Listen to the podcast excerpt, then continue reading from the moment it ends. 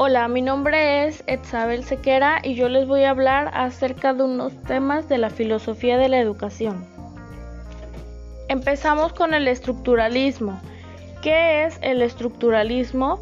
El estructuralismo es un enfoque de pensamiento compartido por la psicología, la filosofía, la antropología, la sociología y la lingüística. Su objetivo era definir la estructura de la mente en términos de los elementos más primitivos de la experiencia mental. El estructuralismo considera que no hay un hecho humano o social que no suponga una estructura, estructura que está conformada por el modelo orgánico que plantea un paralelismo entre la organización y la evolución de los organismos vivos, la organización y la evolución de las sociedades. El estructuralismo se centró en tres cosas, en los elementos individuales de la conciencia, cómo se organizan en las experiencias más complejas y cómo estos fenómenos mentales están correlacionados con los eventos físicos.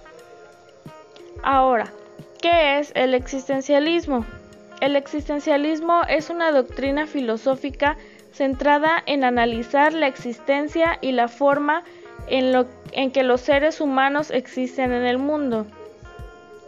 El existencialismo está basado en la concepción filosófica de la existencia, es presencia u objetividad, es decir, la sustancia.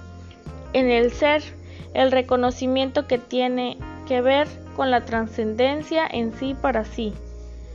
Y en la esencia, determinada por el saber, el hacer, en la relación, el devenir.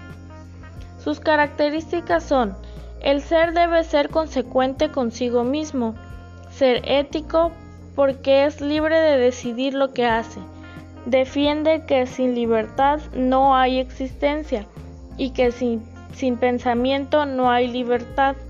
La existencia del hombre precisa su objetivo, su razón de ser. Ahora responderemos una pregunta. ¿Por qué son importantes los sistemas filosóficos contemporáneos en la filosofía de la educación? Son importantes porque gracias a ellos podemos lograr la comprensión y la interpretación de la educación en relación con la realidad sin perder su punto de vista, llevando una serie de procesos que nos llevan a una conclusión en conjunto.